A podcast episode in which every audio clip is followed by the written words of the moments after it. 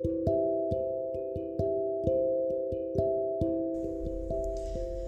ー、オードリーの「オールナイトニッポンで」えー、若林さんがスニーカーあオタクであるという話をしておりました。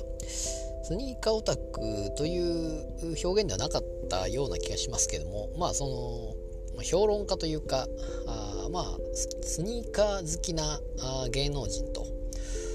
言ってもいいのではないかというような感じの話をしてましたけども。じゃ何足持ってんだという話ですがそんなには持っていないと、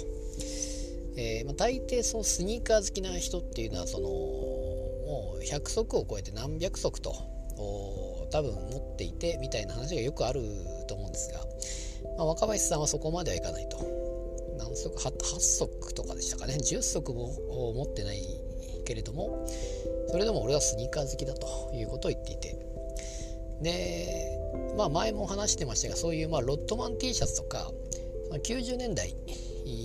まあ、若い頃の学生時代に買えなかったものを、まあ、大人になって買うと、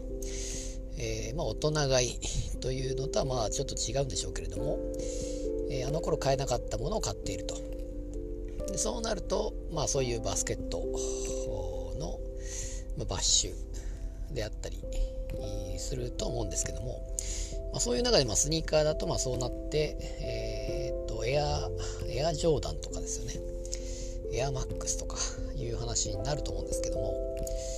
でまあ私はあまりその辺はわからないんですがただあどうやら、まあ、好きな人はその違いというか